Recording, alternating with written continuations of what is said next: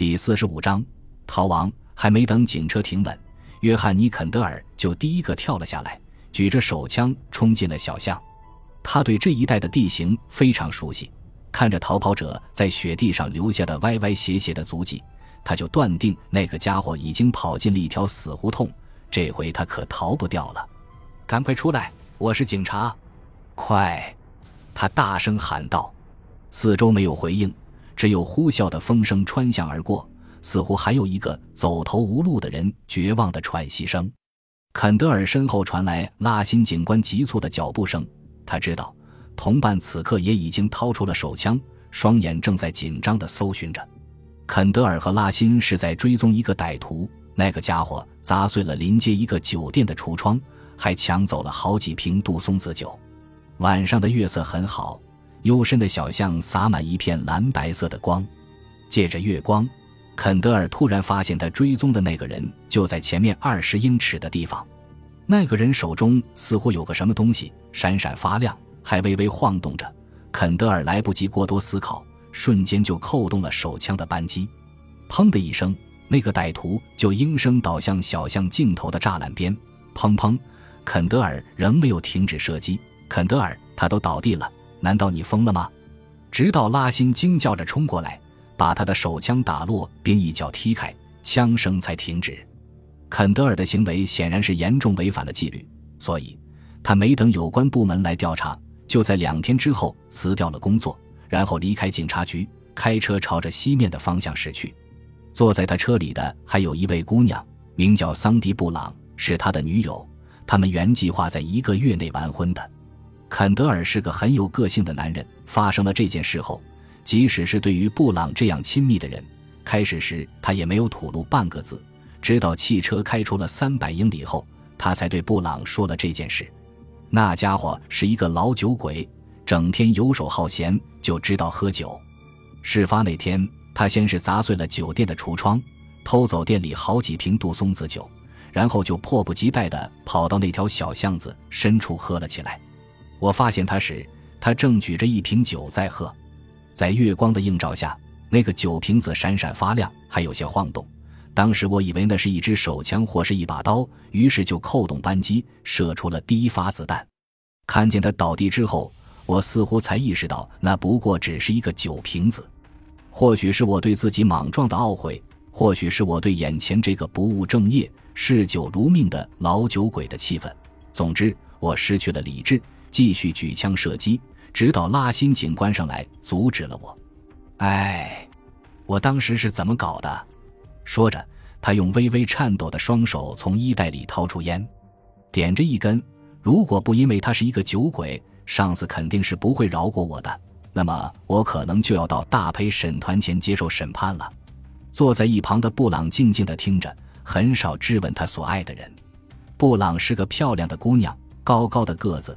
一头深褐色的头发剪得像男孩子一样短，尤其是他笑起来的样子，甜甜的，很容易让男人们魂不守舍。不过，你不要以为他总是这么文静和男孩子气。从他的笑容以及淡蓝色眼睛深处跳动的神情可以看出，他似乎还有着女人的另一面。亲爱的，别自责了，我看那个酒鬼还是死了的好，否则他在那个小巷里喝醉了，也一定会被冻死的。布朗轻轻的安慰说：“当时我朝他开了三枪，只是为了保险。如果当时他真的拿着枪，我不是很危险吗？再说了，他还偷了好几瓶杜松子酒呢。”肯德尔一边把车稍稍向旁边靠了靠，避开高速公路上的积雪，一边愤愤不平的说道：“那你敢肯定那个人手中就是武器吗？”我没有想那么多，因为当时的情况很紧急。我听拉辛警官说过一件事，他认识一个警察，在一次追捕逃犯时，一个逃犯先是举手投降，然后突然开枪射击，结果这名警察被打成了残废。我可不想白白死掉或成为一个残废人。如果要说我当时想到什么的话，或许我想到的就是这件事。肯德尔，我们还是不要再走了。我觉得你应该留下来参加听证会，我相信会有公道的。你说什么？我才不干呢，因为那样他们就可以名正言顺地解雇我了。肯德尔显然有些不高兴了，只见他抽着烟，又顺手打开一侧的车窗，让寒冷的空气吹拂着他的金发，一言不发地开着车。他今年还不到三十岁，是一个英俊魁梧的男人。在此之前，他的举止总是很沉稳。可能我这人并不适合当警察，他突然开口说道：“那你想去做什么呢？我们总不能像现在这样吧，居无定所，在没有人追逐你的时候四处逃亡。”布朗不无忧虑地说：“你放心，天无绝人之路，我们总会发现一个可以留下的地方。到时候我去找份工作，然后我们就结婚。”看着他一脸憧憬的样子，布朗苦笑着。你想的未免太简单了。除了逃亡，你还能干些什么呢？我，我可以去杀人。他凝视着车窗外面的雪，一字一句的回答说：“啊！”布朗暗暗吃了一惊。他们开车又走了一段时间。肯德尔知道前面有一个镇子叫七星湖，离这里已经不远了。其实，七星湖这个名字倒很适合这个镇子的过去，与他的现在却不太相符。过去，这里最明显的标记就是冬天结了冰的湖边那一栋栋旧别墅，还有那留着深深车辙的泥土路。虽然七星湖离本州最大的城市只有一小时的车程，但是近年来它却没得到什么发展，并未如人们期望的那样变成一个时髦的郊区小镇。或许是七星湖的这个典型的中西部小镇的气氛让肯德尔着了迷，或许是他已经厌倦了不停的劳顿奔波。我们就在这儿住一段时间吧，他对布朗说，然后将车停在不远处的一个加油站。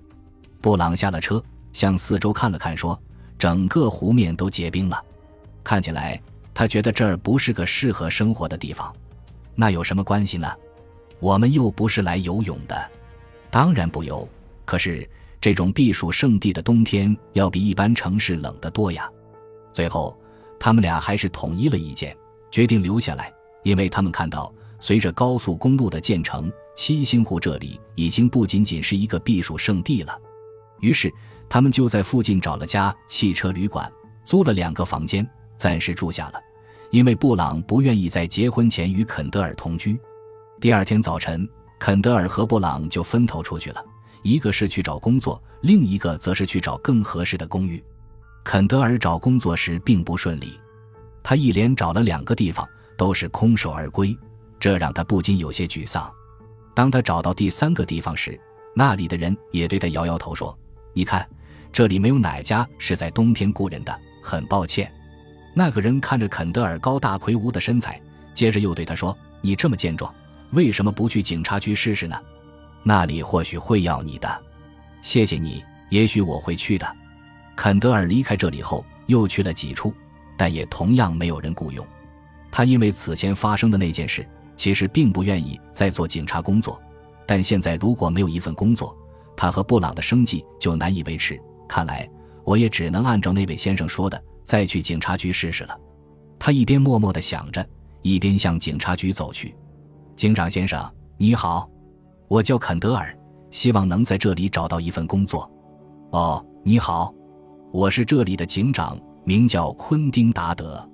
他坐在一张桌子后面，长着一脸胡须，说话时嘴里还叼着一支廉价雪茄。